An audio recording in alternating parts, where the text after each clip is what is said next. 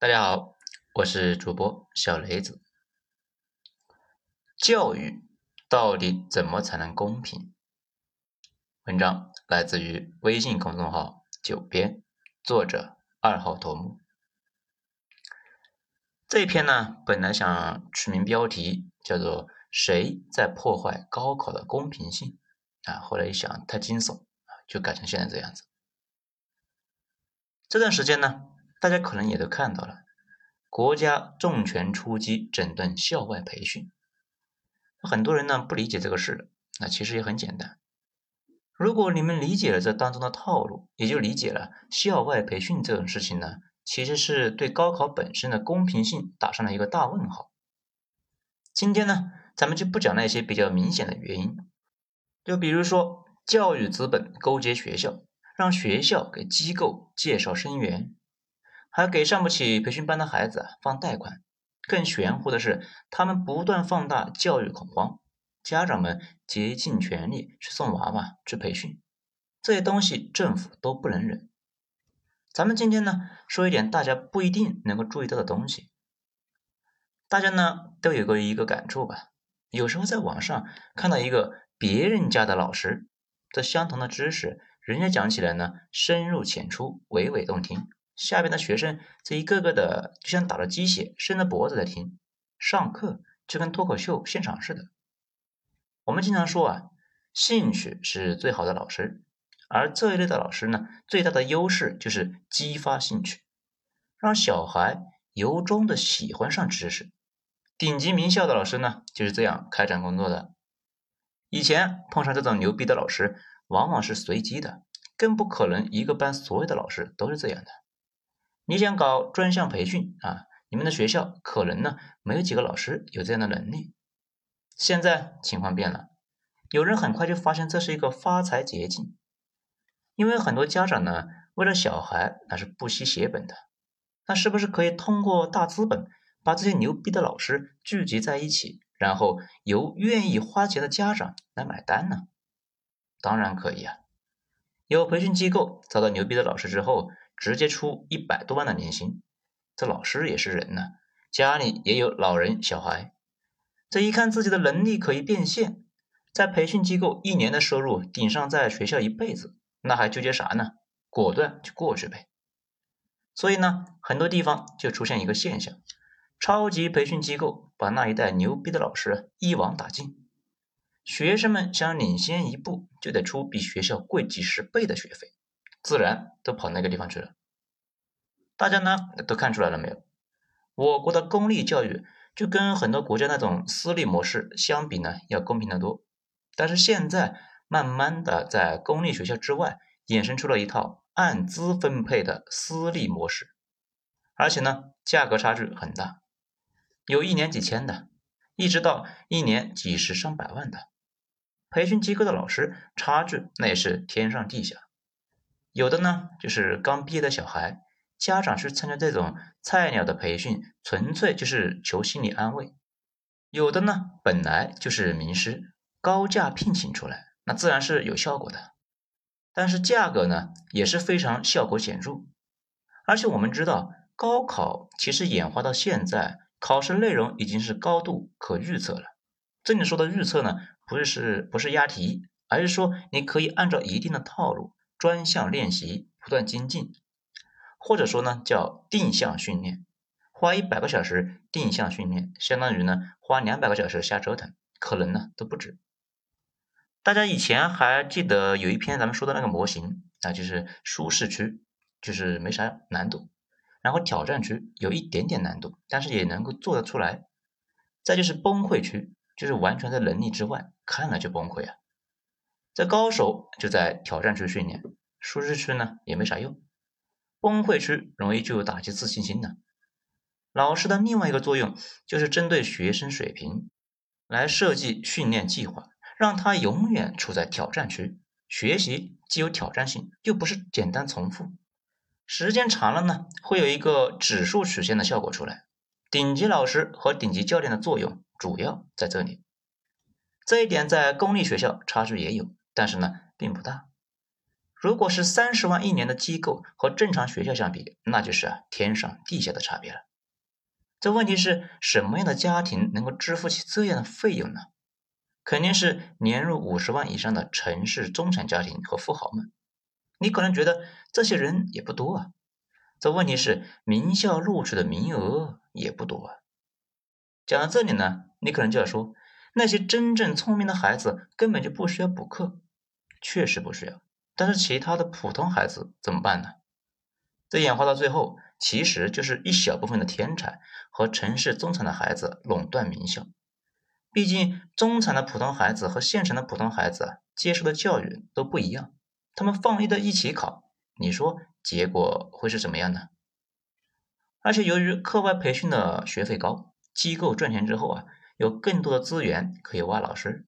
以至于附近的好老师更是被彻底的连根拔起，公立学校成为了机构的培训中心，最好的教育资源一步步变成了有钱人的资源。没钱，没钱，那就慢慢耗去吧。这如果在美国呢，这些都没啥问题，资本主义社会就是这么组织的，有钱人在各方各面都是最好的配置，自然可以上一流的贵族学校。学校里的老师和教材都跟普通学校不一样，公立负责放羊，私立负责考试，其乐融融。但是在我国啊，这个问题就比较复杂。如果社会资源给少数人服务，肯定会激起大家的不满。政府呢，也不能够接受这样无为而治。不仅如此，这种模式进一步催生了更加复杂的竞争模式。咱们给大家举个例子。在他们的物理培训圈啊很出名，有一个培训讲师，以前是物理博士，博士毕业之后呢，就是大学教书了。大家也都知道，大学教书没啥钱，私下里呢，他给别人呢做高中物理家教，这一开始啊教的是一塌糊涂。毕竟他自己的物理好，不是因为他有独特的技巧，而是因为他脑子好。脑子好这个事呢，又不能传授出去，很快的。他就开始到处找资料，研究如何提升教育能力。先后呢，他就翻了国外的可汗学院、教育期刊、各国的物理教材，博取众长。毕竟他的优势是英语特别好，脑子呢也快，很快就总结出一套讲解高中物理的套路，以及怎么对付考试的套路。这效果惊人呢，在圈内那是越来越出名。后来是一个小小的培训机构。一年几百万的收入，学生们想上课，十几万的学费，这爱上不上，反正呢，从来都能够爆满。在这种高额激励之下，越来越多的高手投身到这个行业，这你说这不挺好的吗？让更多的人有机会接触到更牛逼的考试技巧。其实不是啊，因为考试不是搞科研，并不是向未知的领域扩展。高考的本身呢，是个零和博弈。如果一部分人率先装备加特林，那他就是对其他人单方面的屠杀。而这些加特林主要是相对于这个比较富裕的人群服务的。大家看懂了这个逻辑呢？如果任由其发展下去，校外机构才是真正的学校，而公立学校反而成为了摆设。或者说呢，我国维持着两套教育机构：有钱的上培训机构，没钱的上公立。这倒是有点像美国了。这也是为什么呢？前几天在抖音上呢看了一个哥们在讲，说他们985大学一个班三十来个人，县城的只有三个，其他都是中型以上的城市。要知道，我们上大学那会儿呢，班里基本都是小地方来的，大城市的非常少，整体是按照人口比例分布的。现在城市里面的教育水平呢，本来就高得多，又叠加这么变态的培训机构。大家呢考着相同的试卷，却接受着不同维度的一个教育，效果啥样？大家呢也都能够想到了。我们整天说给基层有条路，慢慢的也就是一日空话了。而且我们以前也讲过，比如明清的时候，南方在科举考试中比北方厉害得多，原因很多啊。比如南方受战乱祸害比较少，很多知识家族的底子足。这些知识家族呢，往往是藏书上万册，甚至有藏书阁。历代呢，都有人在朝廷做官，熟悉科举套路，辅导下家里的孩子啊，自然是有加成。更重要的是，从宋朝开始，南方经济开始超过了北方，南方可以把更多的资源投入到培养小孩这个事业里边。南方读书的孩子呢，无论是比例还是数量，都是远远超过北方的。教师这个数量呢，更是压倒性的优势。福建和浙江这两个省的书院加起来的数量，比全国其他的地方那都多。经济实力的优势会反馈到所有层面，包括教育。也就是说呢，在整个古代历史之中，科举从没有真正公平过。中举的呢，基本也都是地主家庭，或者更进一步，能中举的他爹往往就纵过去。